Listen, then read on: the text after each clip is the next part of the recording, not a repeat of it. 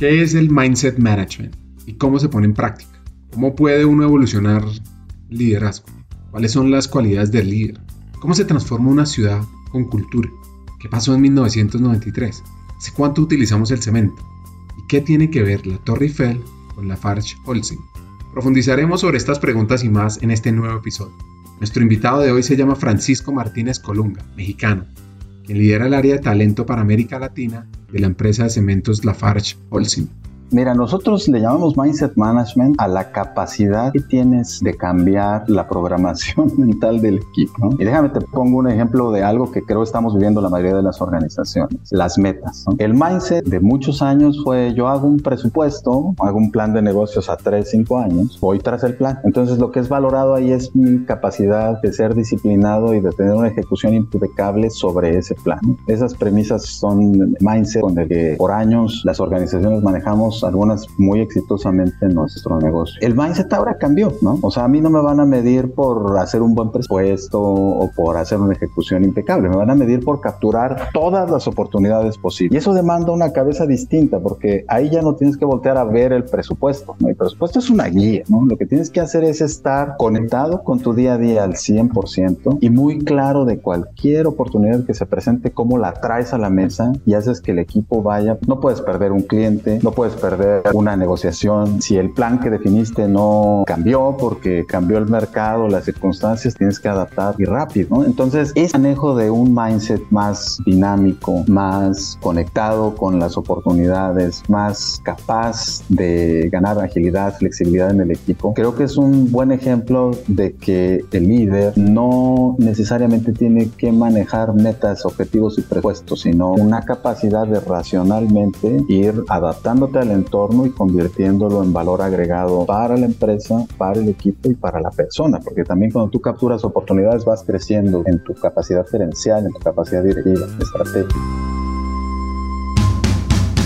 Bienvenidos a Hackers del Talento, el podcast que busca cambiar el juego por lo humano. Creemos en una América Latina más competitiva, inclusiva, equitativa y próspera, donde las personas sean el centro del mundo laboral nos motiva el talento como el motor de cambio y por eso estamos aquí, para ser la fuente de inspiración, unión, colaboración, aprendizaje, debate y acción para la comunidad de people, de talento, de HR, a través de historias, reflexiones y conversaciones con CEOs, con líderes de talento humano, pensadores y actores de cambio, te ofreceremos hacks para evolucionar como líder, como persona, sobre todo para potenciar tu empresa te invitamos a sumergirte en conversaciones profundas y significativas que te harán pensar, reflexionar y seguro te inspirarán a tomar acción.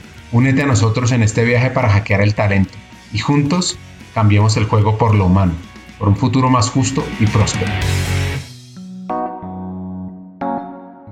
Antes de profundizar sobre el mindset management, es clave conocer cómo vivió sus primeros años de vida siendo cinco hermanos? Pues mira, yo crecí en un barrio popular en México. Soy el mayor de cinco hermanos, todos varones. Mi madre tuvo una panadería toda la vida y mi padre trabajó para una empresa. Él era ingeniero mecánico y se dedicaba a hacer pues mantenimiento de, una acerera que ya ahora ya no existe. La compró una empresa mayor, más grande y en ese momento pues mi papá se jubiló. Entonces crecí así en un, en un barrio donde había mucha gente y lleno de actividades de trabajo desde muy temprana edad y pues siempre me gustó trabajar con personas, ¿no? Interesarme. A veces mi mamá me llamaba la atención porque me iba al mercado a comprar cosas y me ponía a platicar con gente ahí en los puestos. Era muy interesante porque les llamaba mucho la atención eso, ¿no? De dónde traían la fruta, las verduras, carne. Entonces me ponía a platicar con ellos y me tardaba más de la cuenta a veces en, en hacer los mandados en casa. Pero así fue mi vida temprana, Ricardo.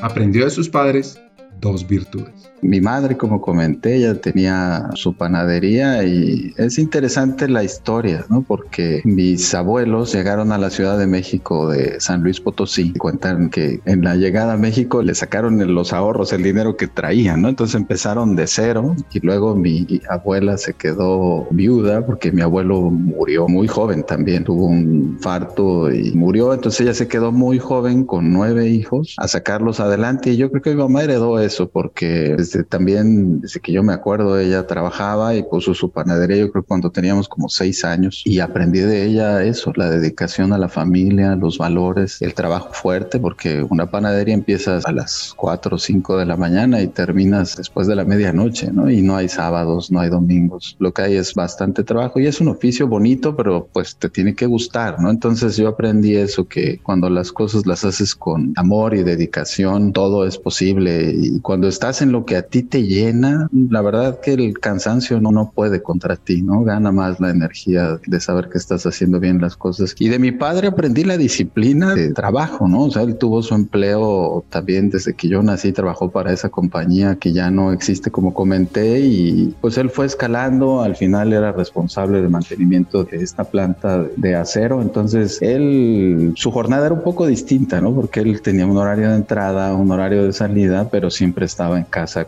¿no? Y con él aprendí eso, que difícilmente estaba fuera de casa, ¿no? No era el, padre que tiene muchos amigos, ¿no? él más bien estaba todo el tiempo ahí con nosotros, pendiente de la familia, y viendo que se ofrecía súper responsable en el trabajo y disciplinado porque desde muy temprano se levantaba a caminar, caminaba todas las mañanas, regresaba todas las mañanas a lavar su coche, lloviera, hiciera frío, lo que fuera, él todas las mañanas lavaba su coche y así empezaba su rutina, ¿no? Entonces con él aprendí eso, ¿no? La constancia de tener una rutina, una disciplina y el amor por la familia. La disciplina del trabajo es una virtud que se puede enseñar desde joven, por necesidad o por voluntad de los papás. Varios empresarios famosos mexicanos empezaron trabajando desde jóvenes, como Angélica Fuentes. Esta empresaria y filántropa trabajó en una fábrica de muebles a la edad de 14 años. Carlos Slim, el empresario más rico de México, comenzó a trabajar en la empresa de su padre a la edad de 11 años.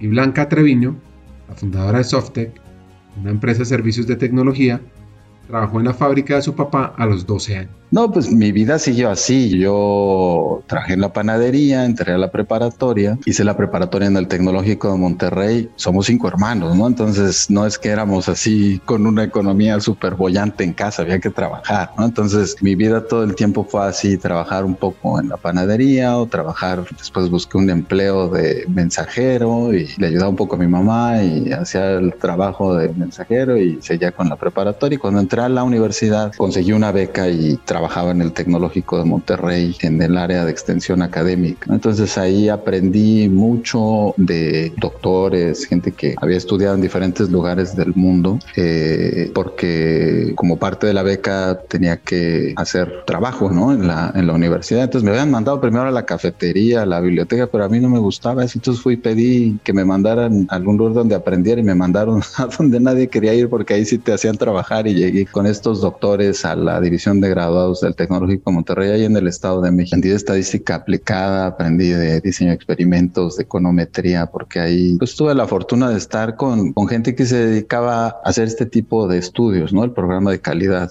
que daba el Tecnológico de Monterrey a Ford y entré con ellos a ayudarles a hacer los manuales y ahí aprendí. Y al mismo tiempo tenía un empleo en, en una terminal de autobuses que es grande en México, en Tapo, en la terminal de autobuses poniente en ADO. Ahí yo empecé vendiendo boletos en la ventanilla y después ya me quedé encargado de la terminal. Tenía 19 años cuando estaba encargado de la terminal y al mismo tiempo fue que trabajaba en el TEC. Entonces en algún momento mi jefe me dijo, oye, ya quédate acá mejor porque todos los días salía corriendo, me iba y es como de un extremo de la ciudad del norte hacia el oriente, era de extremo a extremo, era mucho tiempo en el transporte, pero pues yo lo aprovechaba también para estudiar. Entonces un día me dijo, oye, no quédate aquí con nosotros en el tecnológico y me quedé. Y entonces me dediqué a desarrollar los manuales que usaban para los diplomados y a, pues les ayudaba a veces a preparar sus clases. Ahora ya todo el mundo usamos computadora, pero en aquel tiempo apenas empezaba la Macintosh, entonces yo aprendí a usar la Macintosh y hacía los manuales y las presentaciones con gráficos bonitos que tenía la Mac y luego los imprimía en acetato como se usaba anteriormente, ¿no? Para proyectar con, con acetatos. Entonces así estuve y ahí fue que aprendí de todo esto que te conté. Y después cuando me gradué,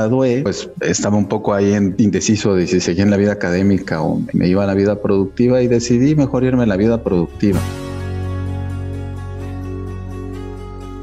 La adolescencia era una mezcla de escuela, trabajo, deporte, muchas actividades. Ya en la universidad iba bien en las ciencias duras. o en la data.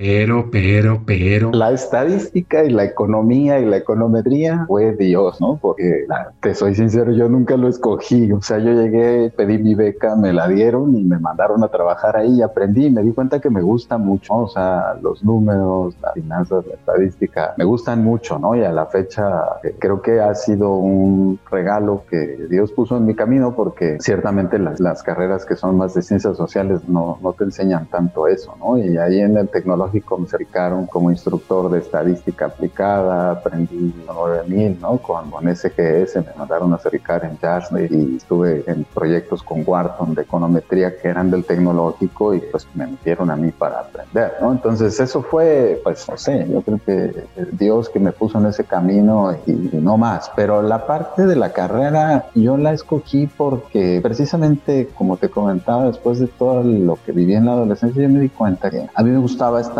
con la gente, escuchar a la gente, conocerla y hacer algo por ellos, ¿no? tenía, siempre he tenido esa vocación de conocer un poquito más en detalle a las personas, de súper buen eh, corazón ver qué hago, ¿no? Para facilitar la vida o para ayudarles en su misión, ¿no? Y por eso me metí a estudiar esto, ¿no? Y he comprobado que ahora, como bien dices, pues la mezcla de ambas cosas, los temas estadísticos, numéricos, temas humanos, eh, son una, una bonita convivencia, ¿no? Porque las empresas se demandan ambas. Creo, yo estoy convencido que tú no puedes hablar el lenguaje de las personas en un negocio si tampoco está muy claro para ti qué es la aspiración que el negocio tiene desde el punto de vista financiero. ¿no? Hay que hacer una conexión de ambas cosas.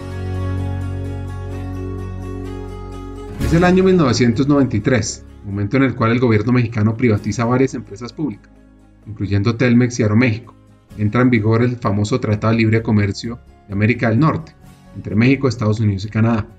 Y en ese mismo momento es donde inicia la historia con Holcim, hoy la Farge Holcim, que por cierto, el cemento ha sido producido desde hace más de 2000 años, pero la primera fábrica de cemento moderno se estableció en 1824 en Inglaterra, y la Farge Holcim ha proporcionado materiales de construcción para proyectos emblemáticos en todo el mundo, como la Torre Eiffel en París y el Burj Khalifa en Dubái fui a pedir un empleo en Holcim, ¿no? Y toqué la puerta y me dijeron, el empleo que yo pedí era un empleo de entrenamiento, era una jefatura de entrenamiento y, selección, ¿no? en una planta de cemento. Entonces fui y pedí el empleo y primero me dijeron que no, era en una planta que está en Acapulco y buscaban a alguien más maduro. Yo estaba recién graduado, tenía 23 años, ¿no? Entonces yo quería eso, quería ir, aprender de la planta de cemento y bueno, ver cómo podía ayudar a la gente a, través del entrenamiento a mejorar el performance de la planta. Entonces, primero me dijeron que no y pasó el tiempo. Yo les dije, yo siempre quise entrar a Holcim, ¿no? Y dije, oigan, pues cuando haya una vacante, por favor, me avisan. Y seguí trabajando en el tecnológico y un día me volvieron a hablar, volví a ir para otra vacante. Y resulta que la persona que me entrevistó estaba viendo ambas vacantes. Para la que yo fui, que era su asistente, andaba buscando una persona joven que fuera su asistente y también él estaba viendo esta vacante de Acapulco. Y él me dijo, oye, pues ¿por qué no te vas a esta vacante? Y le dije, yo apliqué para esa, pero me dijeron que no porque estaba muy joven. No, no, no, no, a ver, vámonos. Y me mandó a la entrevista y justo al día siguiente iban los otros candidatos y así entré. Entonces iban otras tres personas y yo y al final pues me dieron la oportunidad a mí y así entré a Holcim en aquel tiempo. Y yo lo que pensaba era eso, no, te soy sincero, si tú me dices, oye, el plan perfecto, no lo tenía en mi cabeza. ¿no? Yo simplemente lo que tenía era el deseo de aprender un poco más del negocio y de ver cómo preparaba o habilitaba mejor a las personas. Y así empecé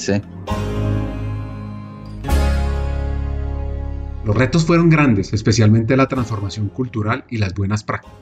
Estuve cinco años y entré a esta planta de Acapulco que la acabábamos de comprar, una planta chita que la compramos de un privado y había que pues meterla en los estándares de Holcim de seguridad sobre todo, ¿no? Holcim es una empresa súper cuidadosa con los estándares de, con todos, pero particularmente de la seguridad y cuando llegamos a esa planta no tenía nada, o sea, la gente entraba a veces con estas sandalias a trabajar, obviamente eso es imposible, ¿no? En una planta de cemento desde eso hasta enseñarles un poco más aspectos técnicos del mantenimiento, se metió algo de control distribuido en la planta para generar eficiencia. Una planta que hacía más o menos 300 mil toneladas y queríamos que hiciera 650 mil, a duplicarle su, capacidad instalada. Entonces ahí empecé eh, haciendo reclutamiento, entrenamiento, luego se fue el jefe de nómina, me dejaron la nómina, luego se fue el que hacía relaciones laborales, me dejaron relaciones laborales y ya manejaba yo prácticamente el área de recursos humanos en Acapulco y de ahí me fui, me movieron a un proyecto de una planta nueva que estaba haciendo en el norte del país, en Arispe, fui para entrenarme, estuve ahí un par de meses y luego me mandaron a una, una asignación para comprar unas plantas de concreto premezclado en el centro del país, compramos 50 plantas, entonces me tocó trabajar en toda la integración, como había conocía la nómina y los sistemas y conocía la parte laboral, ayudé en todo el tema de la integración. Y después de eso me mandaron a la construcción de otra planta nueva en Colima, México y ahí estuve casi tres años en la construcción de esa planta. Eh, fueron dos líneas, eh, una, obra grande, un trabajo muy bonito porque en tiempos de construcción ahí teníamos como unas dos mil personas entre los que construían y los que operaban la planta y teníamos trabajo de todo, ¿no? O sea,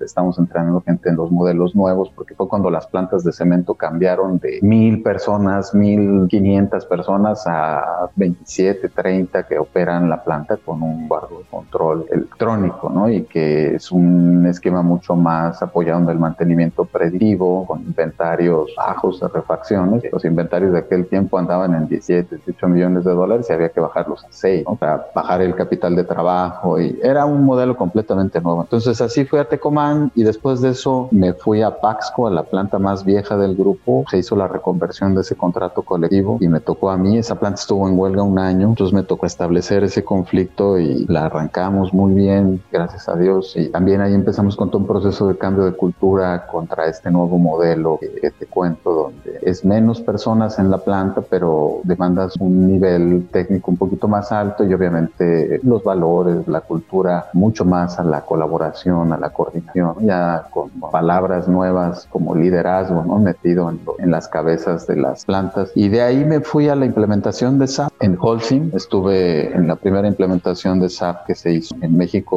del módulo de recursos humanos. Implementamos los 12 módulos pero era la primera implementación de SAP en México, también una bonita experiencia.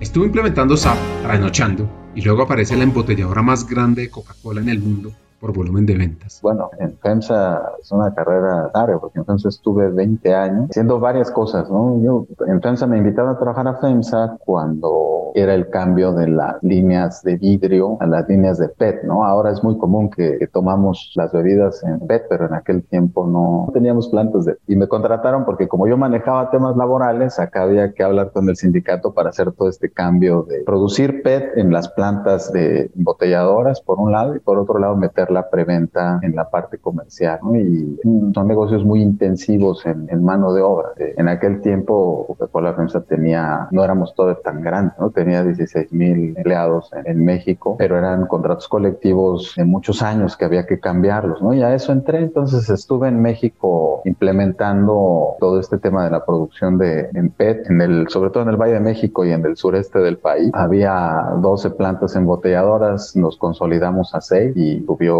casi 25% la producción en los primeros tres años que estuve todo este periodo y al mismo tiempo cambiamos la forma de vender, que antes iba el camioncito con el chofer, el chofer entregaba y vendía el producto y cobraba y ahora pues se separa un poco la, la responsabilidad, metimos por vendedores y fue también un, trabajo muy interesante de gente, ¿no? De preparar masivamente personas que ejecutaran ese modelo, pero también de encontrar líderes que entendieran el modelo y nos ayudaran a vivirlo en todos los rincones donde operaba el negocio aquí en México. Y el negocio fue súper exitoso, ¿no? En esos años y empezó a venir una ola muy grande de compras, ¿no? O sea, en el tiempo que yo estuve hubo más de 20 procesos de M&A, ¿no? dentro de Coca-Cola FEMSA. Y me tocó estar en eso, ¿no? O sea, compra de embotelladoras pequeñas aquí en México, en el sur, en Tapachula, una embotelladora pequeña que eran menos de 20 millones de dólares, o Mundet, que es una marca muy conocida aquí en México, también te compró y fue una transacción como menos de 20 millones de dólares, pero luego vino Panamco, que era un embotellador muy grande, tenía operación en Latinoamérica y también lo compramos. Entonces el negocio fue creciendo y en ese crecimiento me tocó pues meterme un poco en la región, ¿no? O sea, a Venezuela, Colombia, Argentina, Brasil y luego Centroamérica con el negocio de, de Coca-Cola, siempre tratando de que las competencias que nos habían dado una ventaja en performance del negocio las pudiéramos replicar, ¿no? En los diferentes países. Entonces, eso es un trabajo muy cercano con líderes,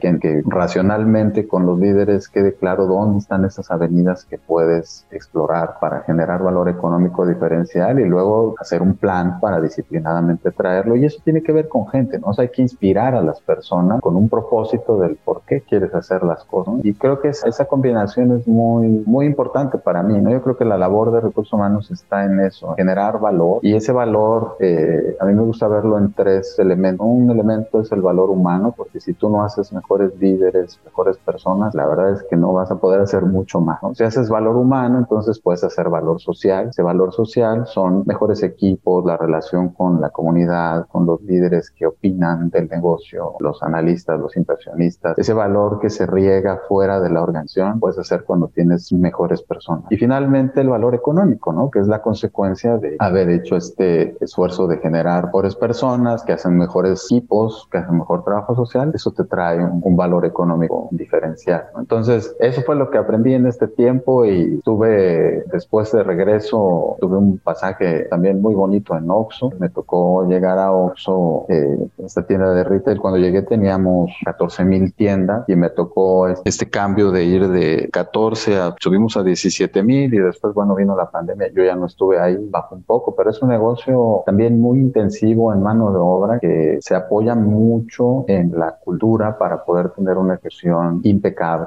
El éxito de ese negocio está precisamente en tener personas, hacer mejores personas todos los días, hacer empresa y que esas personas que operan una tienda eh, lo hagan con los estándares que la compañía definió en surtido, en atención al cliente, en, servicio, en el tiempo de espera para que te cobren lo que quieres comprar. Y ahora se ha ido metiendo poco a poco en, hacer la vida práctica, ¿no? Puedes hacer pagos, temas de, banca electrónica. Entonces es un negocio diferente, también muy bonito, muy intensivo en mano de obra. Y ahí lo que me tocó fue ayudar un poquito al equipo en, cuando se hizo este plan para salir de México, porque Oxxo era muy fuerte en México y su operación fuera de México era, pequeñita, ¿no? Era, había un par de tiendas en Colombia, en Bogotá, y el plan era salir a la avión. Entonces fue también un tiempo de expansión muy interesante. Ahí compramos un negocio en Chile de, farmacias, se, llama Socofar, Cruz Verde, que también está en Colombia, que tenía operación en Chile y en Colombia. Y luego con Oxo empezamos a ver cómo ampliar la cobertura de Oxo en los países de la región. Y también aquí en México se expandió mucho a los puestos de gasolina, farmacias, nos metimos muy fuerte en las farmacias. Y había un negocio también que, que sigue estando en Penso, que es un negocio de, de comida, se llama Doña Tota, que era como un fast food, que el grupo también se metió a eso para aprender un poco de ese formato. Entonces fue muy interesante, muy enriquecedor también todo este proceso de expansión, ¿no? Y ahí creo que el, punto importante es cómo plantear una estrategia donde no te desenfoques de lo que ya estás haciendo bien, que te siga rindiendo, pero con la otra mano empieces a hacer que otros negocios, que otros territorios se desarrollen. Y esa maniobra FEMSA la hizo muy bien, una maniobra de complejidad doble porque era seguir ampliando lo orgánico en México con Oxxo, que es el negocio core, digamos, de la división de retail, pero al mismo tiempo ampliar la paleta de negocios, ¿no? Con farmacias, con gasolina, con comida y al mismo tiempo ampliar la cobertura geográfica en Latinoamérica. Entonces fue muy interesante un trabajo ahí muy de cómo hacer la estrategia de organización y la transición de liderazgo para poder expandirte de una manera, siempre hay riesgo, ¿no? Pero de una manera lo más cuidada posible. Muy interesante ahí, sobre todo el entender qué habilidades de líderes, de liderazgo necesitas, qué líderes necesitas para manejar las diferentes demandas de cada negocio. No es lo mismo crecer en lo orgánico en un país que ya más o menos es conocido que meterte a la aventura de comprar negocios que no conoces y aprender de ellos y desarrollarlos y que tampoco es lo mismo que irte a meter a países que no conoces, ¿no? Y que tienen otra legislación en lo laboral, en la forma de hacer negocio. Un trabajo muy interesante también. Trabajó con Juan Domínguez. Les recomiendo el episodio 94 con este otro gran hack para que complementen la historia. Sí, esa que viene a continuación. Juan llegó en el primer equipo que desembarcó en Filipinas y ellos hicieron las bases de negocio allá. Y a nosotros, a mí me tocó llegar como en la segunda generación con la encomienda de rentabilizar y tomar la decisión de si vendíamos o quedábamos. Entonces, un negocio difícil en Filipinas, país grande. Una vez no dimensiona, pero Filipinas es, es un país grande y yo creo que como en Asia sucede, el poder adquisitivo es bajo, o sea, no hay tanta capacidad de compra como ya hay acá en la mayoría de los países de América. Entonces, el trabajo ahí fue entender cómo hacer para rentabilizar ese negocio, ¿no? Y cambiar el modelo. Ya eso fue a lo que llegamos, otro equipo, un equipo, mandaron al director general, al lío del país nuevo, al director de marketing, mandaron un equipo nuevo para hacer este trabajo, ¿no? Entonces, a eso llegué, ¿no? Y gracias a Dios nos fue bien porque en un par de años le dimos una vuelta, hicimos que fuera positivo el resultado y se hizo una transacción de venta. Bueno, no de venta, se regresó a Coca-Cola operación y ahí creo yo, bueno, generar aprendizaje y generar valor económico. Muy, ese es un pasaje de mucha intensidad de sistemas laborales allá en Filipinas, complejidad. Hagamos una pausa. Como sabes, en Hackers del Talento estamos en una misión, cambiar el mundo laboral por uno más humano, inclusivo y próspero. Sabemos que no podemos hacerlo solos, necesitamos tu ayuda. Te invitamos a compartir este episodio con esa persona especial que está buscando crecer en su carrera o mejorar su empresa. Juntos podemos inspirar a más talentos a sumarse a este movimiento. Queremos que te unas a nuestra comunidad, suscribiéndote al podcast, recibiendo las noticias de nuestra página de LinkedIn o averiguando más en hackersdeltalento.com. No te pierdas la oportunidad de ser parte de algo grande, de marcar la diferencia en el mundo laboral y de transformar la vida de miles de personas, porque juntos podemos hacerlo posible. Nosotros ya estamos aquí, dando el primer paso. ¿Y tú? ¿Te unes a nuestra misión de cambiar el mundo laboral por uno más humano? Hagámoslo juntos. Sigamos con el episodio. Para ir entendiendo la dimensión del negocio de México y de Filipinas. Un cliente chico te compraba la semana a unas 12 cajas, es la medida. Y allá en Filipinas un cliente grande te compraba una caja, cajas promedio, porque el consumo es muy bajo y las presentaciones acá, una presentación de 600 mililitros es una presentación personal, ¿no? Es la que tomo yo. A veces me tomo hasta un litro y es normal y allá no. Allá un litro, olvídate, es familiar y se va entre 6 personas, 7 personas, ¿no? Y una de gente igual. Entonces ahí, después de darle mucho muchas vueltas a qué hacer con el consumidor, lo que, lo que se empezó a hacer fue presentaciones más pequeñas. Sacamos una botellita que se llama Swacto, que es una presentación pequeñita y a ver el price point al que ellos te podían pagar y generar cobertura con eso y cambiar el modelo de distribución. Tenemos un modelo de distribución que funciona acá porque tienes productividades en los camiones de más de mil cajas. Allá no, o sea, allá tienes productividades de 150, 200 cajas. Entonces los modelos de distribución son muy distintos.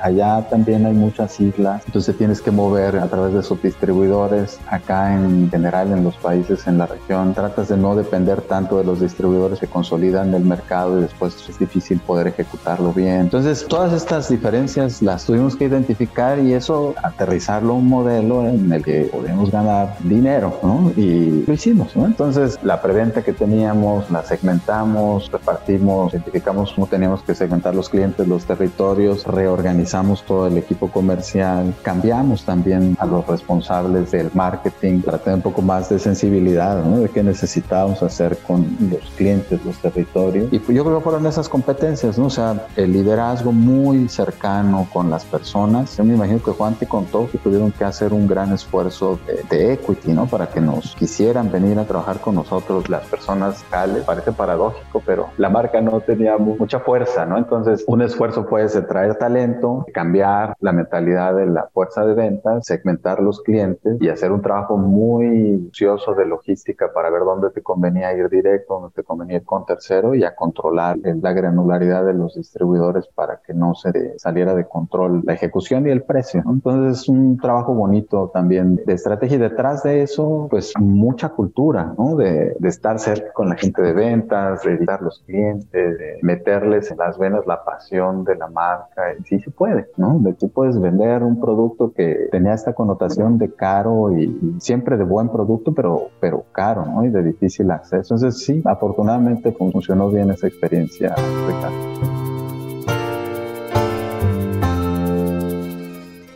Una frase muy poderosa de José Risa, héroe nacional de Filipinas, conocido por obras literarias y su papel en la lucha por la independencia de su país del dominio español, dice así, el patriotismo no puede prosperar si el amor por la propia raza no va acompañado del amor por la humanidad.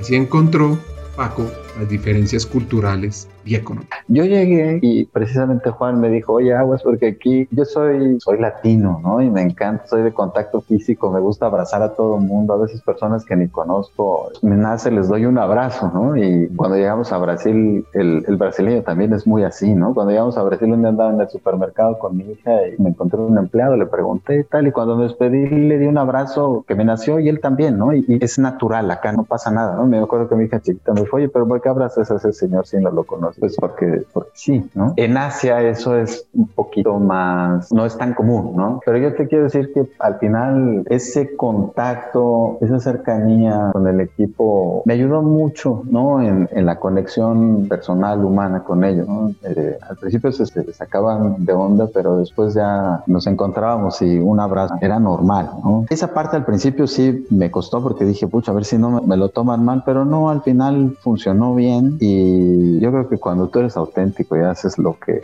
lo que eres tú es difícil, ¿no? Que la gente tome una lectura equivocada. Me gustó mucho vivir en Filipinas, gente noble, con muchas ganas de hacer las cosas bien y con, yo creo, poca estimulación de grandes corporativos porque aunque están las empresas ahí, lo que hay que ver es que no están hace tanto tiempo, ¿no? O sea, en América Latina las empresas tienen 70, 80, 90 años, ¿no? Y allá en ciudades como Manila pues deben tener 20, 30, 40 años. Entonces hay, creo yo, todavía una distancia desde el punto de vista de, la estimulación del management, que con el tiempo se va a dar, ¿no? se va a mejorar, pero va a mejorar en cuanto a las prácticas gerenciales, know-how que algunas empresas ya más grandes demandan y que digo, cada vez el mundo es más global y eso se va estandarizando, ¿no? Pero siempre el, los años de experiencia de las empresas en los países ayudan, ¿no? A que eso se dé de una manera más fácil. Yo creo que sería eso, ¿eh? Pero me gustó mucho vivir, es un país bonito, incluso pasear el fin de semana, muchas playas muy bonitas donde te puedes meter a nadar y te encuentras a Nemo, a Dory y a todos los personajes ahí en una distancia de no más de 20 metros, hay arrecifes de coral, es muy muy bonito el país. No, bueno, ahí lo que pasó ahí es que mmm, estando en Filipinas me pasaron varias esos personajes. Murió mi suegro, en paz descanse, estábamos muy lejos, ¿no? Y a los meses, murió mi cuñado primero, meses murió mi suegro y estábamos solo mi esposa y yo. Tengo dos hijas, pero mis hijas no viven con nosotros hace muchos años, ¿no? Ya cuando estábamos en Filipinas ya no viven con nosotros. Entonces mi esposa me empezó a decir, hoy estamos muy lejos.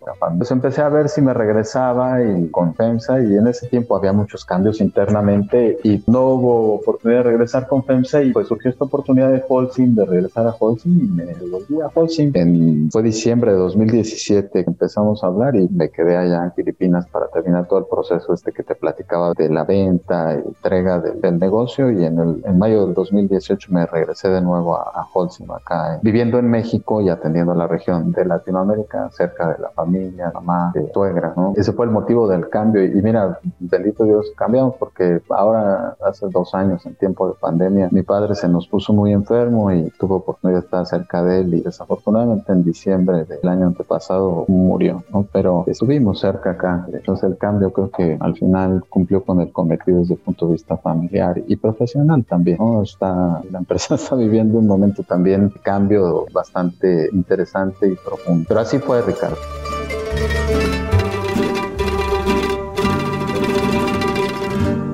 ¿Y llegó a FEMSA? No, volví directo a Holcim. Digo que en diciembre eh, me dijeron, oye, hay una oportunidad. Fui a la entrevista Suiza, a las oficinas corporativas, y me dijeron, oye, te queremos hacer una oferta y ya. Y así entré. Ah, obviamente hablé en FEMSA y hicimos un periodo de entrega casi cuatro veces, cinco veces para dejar todo bien y ya me vine. Me vine a Holcim de regreso. Llegué directo a México. Un negocio que había cambiado mucho de lo que yo viví, ¿no? O sea, pasaron 20 años y pasaron 20 años y un montón de fusiones y consolidaciones en la industria industria, entre ellas la que vivió Holcim con la Parch, que tuvo sus tropiezos y a mí me tocó llegar en un momento donde ya había un director general nuevo, que, el que tenemos actualmente, que definió una estrategia muy clara de lo que quería. Ese año, el 2017, pueden ver en el reporte anual, el cash conversion fue bajito, ¿no? Y traíamos deuda, y había varios temas financieros que había que sanear y eso fue lo que nos enfocamos, ¿no? Y estos años de Holcim ha sido mucho el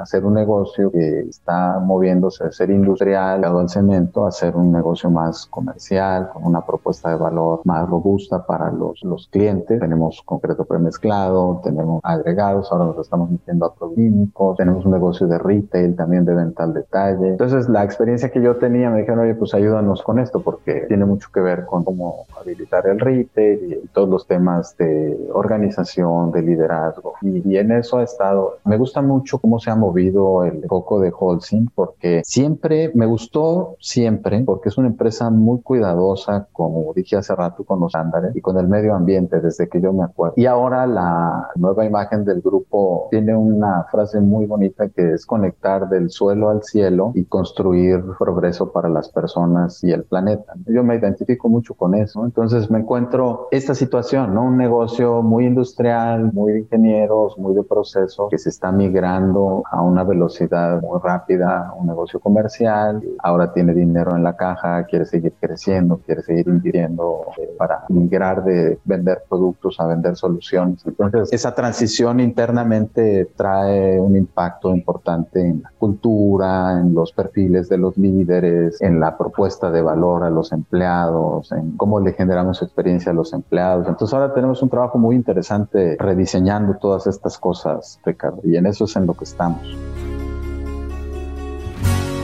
Uno de los temas que le encanta a Paco es la evolución del líder, entendiendo el contexto de estas personas. El contexto de las organizaciones en general en el mundo trae un planteamiento que sintetizo en dos ejes, ¿no? Un eje es cada vez hay menos recursos, o sea, cada vez somos menos personas y tenemos una presión eh, grande de tener productividad, efectividad y eficiencia, ¿no? Entonces, cuando tienes menos recursos, eres eficiente, no necesariamente eres efectivo, ¿no? Entonces, creo que el otro elemento que hace falta es que te incrementa la complejidad. Entonces, cuando te incrementa la complejidad, lo que necesitas es talento. Entonces, para mí, el líder tiene que hacer un balance estos dos elementos, el talento y la confianza. El talento te permite lidiar con la complejidad y la confianza te permite que con pocos recursos le saques el máximo provecho a ese talento y entonces seas eficiente con pocos recursos y efectivo en traer el resultado, ¿no? Porque esta es la mezcla, esta es como los cuatro ejes que te piden el liderazgo nuevo, ¿no? Un eje de generar confianza, traer talento y ser efectivo y ser eficiente. Entonces esos cuatro ejes son los que un líder creo yo tiene que balancear. Y estoy convencidísimo que el rol del líder es mantener la energía de ese grupo en un altísimo nivel. La energía para mí tiene mucho que ver con tu capacidad de transformar. ¿no? Hay un cuadro de niveles de energía muy interesante eh, del doctor Hawkins que dice que las, em, las personas empezamos a generar valor cuando en este gradiente de energía rebasamos el nivel de confianza, es decir, puedes empezar a confiar en otros. Cuando no puedes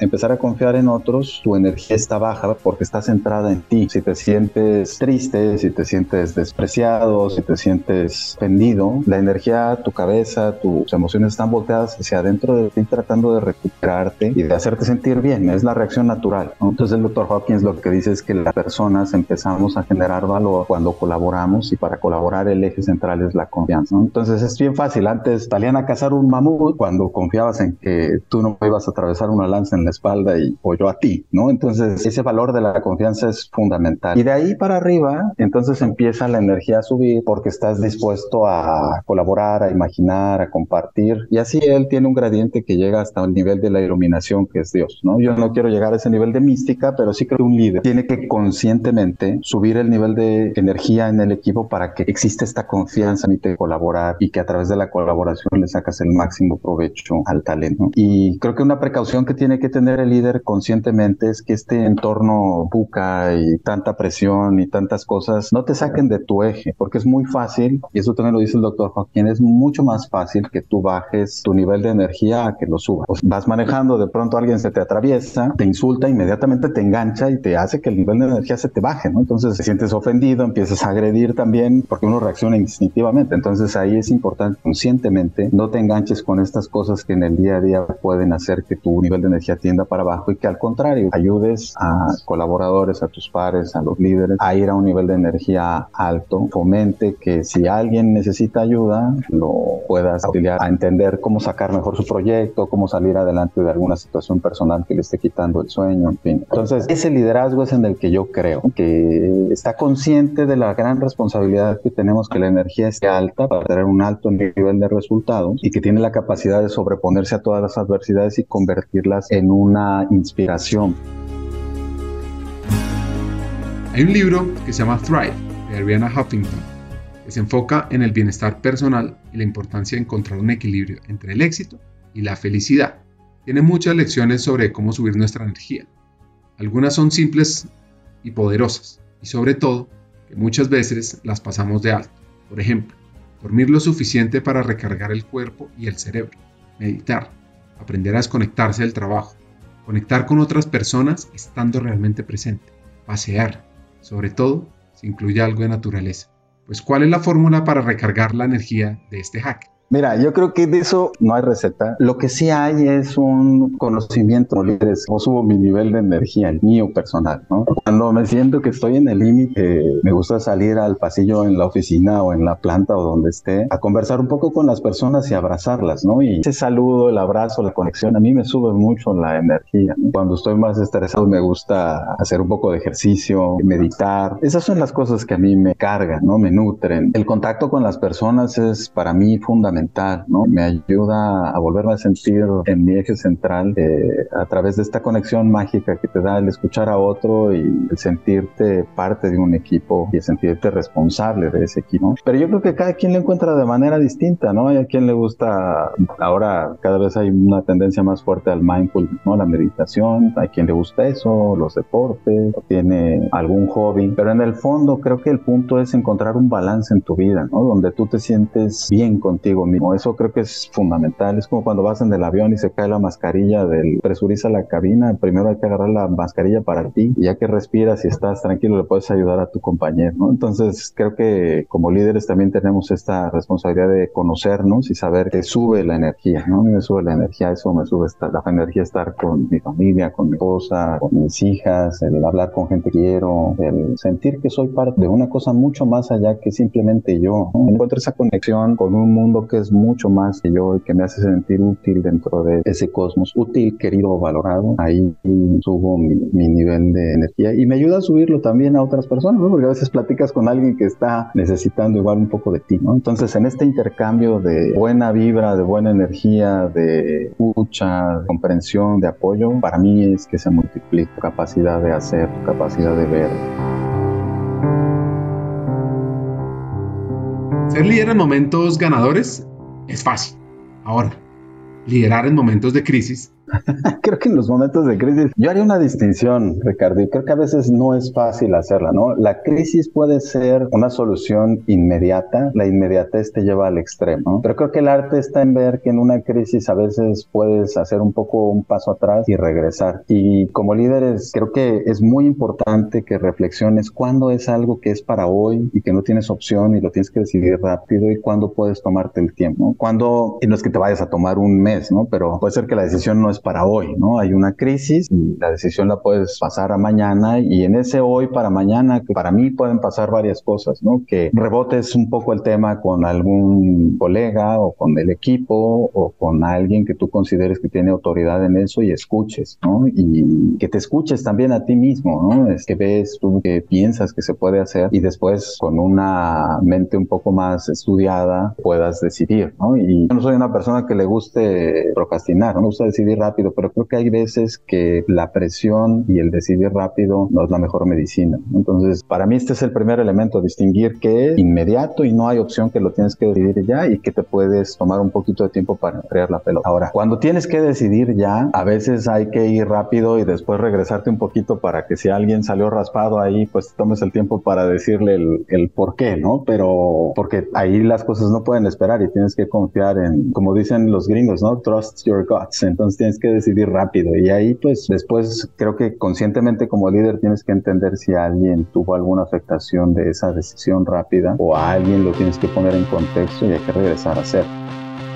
A ti que nos estás escuchando, te pregunto, ¿quieres convertirte en un líder excepcional de talento humano en América Latina? Pues en Hackers del Talento Latam, nuestra misión es formar a los futuros líderes estratégicos, tecnológicos y transformadores del mundo empresarial, que sean ejemplo de la humanización de las empresas.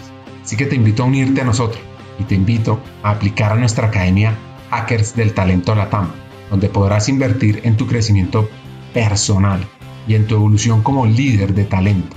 Este programa pionero en la región ha formado ya a cientos de futuros líderes en los últimos dos años, de compañías extraordinarias Así que te preguntarás, ¿por qué la academia es la mejor opción para mí? Pues hay cuatro razones. Profesores, estudiantes, contenido y metodología. La primera, los hackers de talento serán tus profesores.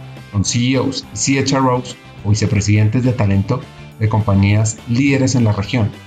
Aprenderás desde la experiencia y la práctica de seres humanos maravillosos que están marcando la diferencia en sus compañías. 2. Serás parte de una comunidad de líderes inspiradores, pues te conectarás con otros estudiantes como tú, que son personas que trabajan incansablemente por un mejor futuro de América Latina, de sus empleados, con años de experiencia clave en el área y en empresas increíbles. 3. Contarás con un contenido relevante y actualizado, pues es que la Academia de Formación consta de 20 sesiones sincrónicas con temas fundamentales como mindset para hackear el talento, ser futuristas, aumentar el impacto y la influencia en tu compañía, conectar y movilizar el negocio, toma de decisiones, data, inteligencia artificial, liderazgo transformador, diversidad, equidad e inclusión, humanización y mucho más. Y por último, experimentarás un aprendizaje fuera de serie, con coaching entre pares, sesiones de debate, retos y además tendrás acceso a contenido asincrónico para aprender a tu propio ritmo sobre People Analytics, experiencia del empleado, desarrollo, talento y mucho más. Así que, ¿te imaginas liderando la transformación de las empresas en América Latina junto a los mejores hackers del talento? Únete a nuestra academia de formación y sé el cambio que quieres ver en el mundo empresarial. Aplica ahora en nuestra página web hackersdeltalento.com y conviértete en ese hacker del talento que siempre has querido ser.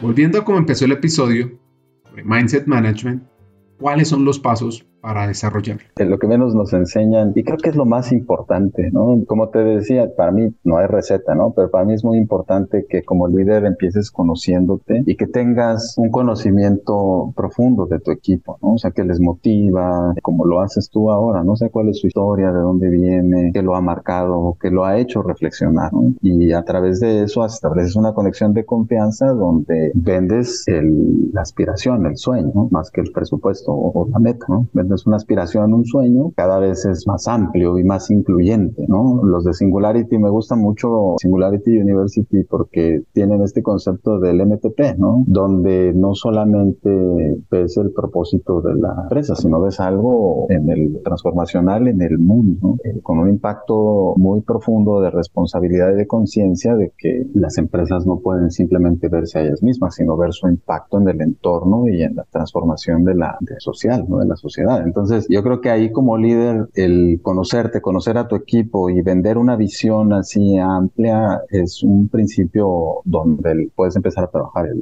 mindset. Y después en el día a día, ¿no? El ir apuntando cuando el equipo tal vez está yendo a una conducta que no es la que quieres fomentar con, con el mindset que instalas, ¿no? Y ahí hay muchas maneras de irlo apuntando, ¿no? A veces el propio equipo pones una regla, oigan, si alguien se está yendo por aquí, levantan la bandera o le piden que ponga unos puntos en la mesa o lo que sea y parece que estás jugando, pero no estás jugando, estás de una manera muy efectiva transformando el comportamiento social del equipo, ¿no? Y eso no es fácil. Pues digo, en, en Bogotá está la historia muy, muy famosa de los mimos, ¿no? Que ayudaron a cambiar la cultura vial. Es eso, esas cosas lúdicas a veces da pena meterlas en la vida corporativa, pero la verdad a mí no me da pena porque al final somos humanos y esas señales que te llegan con sentido positivo son poderosísimas para cambiar el mindset de una manera dinámica en tu día a día. Yo les quiero contar sobre esta experiencia. Imagínense que había una vez una ciudad llamada Bogotá, en Colombia. Estaba llena de caos y violencia en sus calles. Los conductores eran descuidados, los peatones imprudentes, y la cultura del todo vale era la norma. La gente se sentía desanimada y desesperada por el estado de las cosas. Pero un hombre llamado Antanas Mocus, quien había sido elegido alcalde de la ciudad, tenía una idea brillante para cambiar la cultura en las calles. Mocus, quien había sido profesor de filosofía y matemáticas, decidió que la mejor manera de abordar el problema era a través del arte y el humor.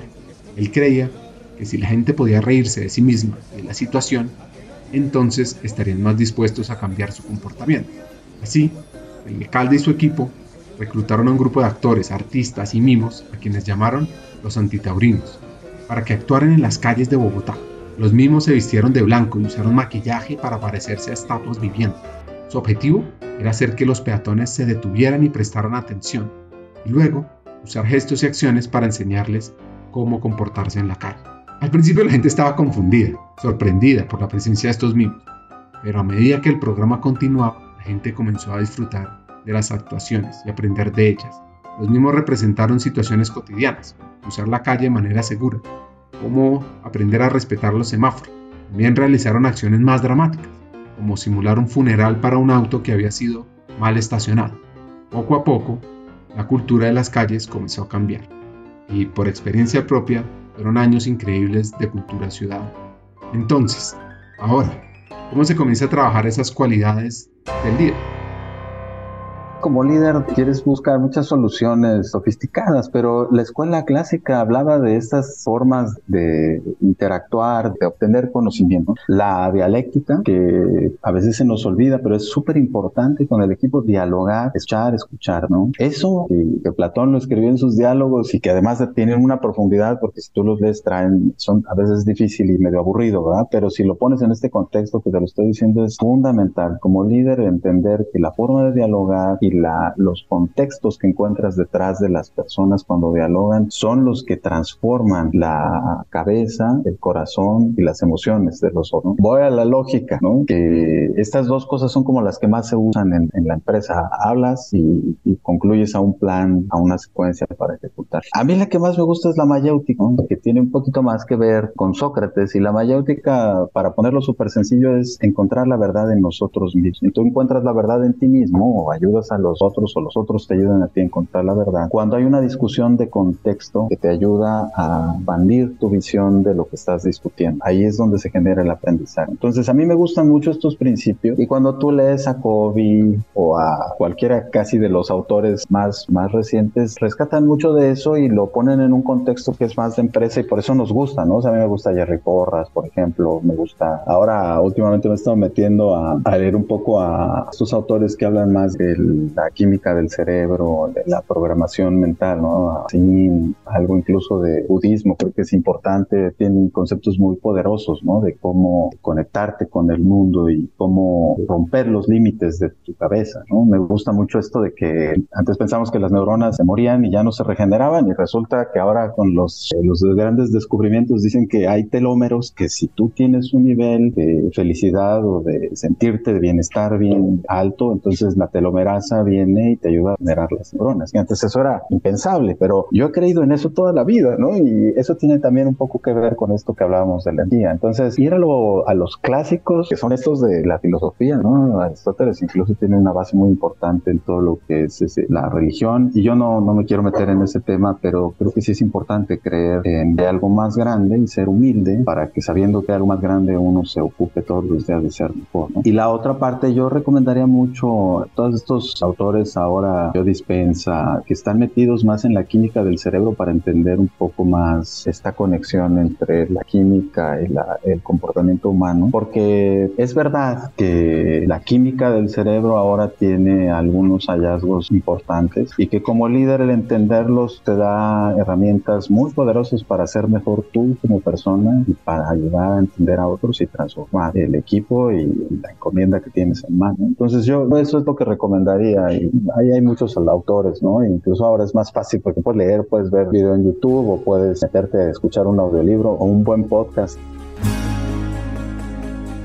Para concluir las lecciones de liderazgo. A mí me gustaría decir algo, creo, y, que creo que es importante también en el liderazgo, y es que todos los días puedes descubrir algo diferente en las personas, ¿no? Yo tengo 30 años casado con mi esposa y todos los días trato de descubrir algo nuevo, diferente, ¿no? Y creo que eso es muy bonito cuando como persona lo tienes presente, ¿no? El descubrir algo distinto en los demás y en ti mismo, ¿no? Porque ahí eh, tus posibilidades de, de conectarte con el equipo son infinitas y te genera una conexión mágica, empatía, interesarte y de poder a través de esta red que tejes todos los días con este descubrimiento o autodescubrimiento, el atrapar sueños, proyectos juntos, ¿no? Y yo eso es lo que quisiera rescatar y ponerlo en la mesa, ¿no? El descubrimiento, el autodescubrimiento y el descubrimiento de otros es lo que te permite atrapar los sueños y convertirlos en realidad, ponerlos sobre tierra. Imposible cerrar el episodio sin recibir dos consejos de Francisco Martínez Columna. El mejor consejo me lo dio mi padre un día, ¿no? Que estábamos discutiendo qué quería estudiar, ¿no? Y algunos amigos tenían mucha presión porque el papá le decía, no, usted tiene que ser ingeniero, usted tiene que ser arquitecto. Y mi papá me decía, él era ingeniero mecánico, en paz descanse, ¿no? Y él me decía, mira, yo estoy ingeniería porque me gusta. Entonces, haz lo que a ti te guste. Si vas a ser taquero, no importa. Él me decía, yo, yo soy ingeniero y a veces tenía un compañero que había puesto una cadena de taquerías y le iba súper bien, ¿no? Me decía, mira, le, le va súper bien a esta persona, Rigo se llama su amigo, no sé todavía decidir. Le va súper bien con sus taquerías, pero él quiso eso, ¿no? Dejó la escuela, se dedicó a eso, pero lo hace bien. Entonces, dedícate a lo que quieras, a lo que te nazca, a lo que te llame, pero hazlo bien. Ese es el mejor consejo que he recibido. Y yo el consejo que siempre doy, Ricardo, es con calma, pero constancia, ¿no? Así como despacio que llevamos prisa para cualquier cosa, ¿no? No importa si vas a construir un proyecto, una casa, si vas a cambiar algo, si quieres aprender un oficio. Yo creo en eso, ¿no? El con calma y es una calma dinámica donde trabaja tu cabeza y tu corazón, tus emociones, y con constancia, porque las cosas son de todos los días. No, no puedes hoy intentar empujar las cosas y mañana dejar de hacerlo. Entonces, en esas dos cosas yo creo. La segunda quizás tiene mucho que ver con lo que decías de los estoicos, estar ahí permanentemente. Ese es el consejo que siempre doy. No se desespere, con calma. Conversar con este hacker mexicano es inspirador para evolucionar como líder y profundizar sobre conceptos clave. Acá vienen mis tres hacks. El primero, el liderazgo lo trabajamos todos los días. Todos los días podemos marcar la diferencia para un futuro mejor hoy y mañana. Dos, debemos trabajar el mindset management, cambiar la programación mental del equipo. Y tres, si estás en lo humano, seguro sientes una gran pasión. Clave transmitirla a más talentos para transformar nuestros equipos, nuestras empresas, nuestras regiones. Un siguiente episodio y seguimos hackeando el talento.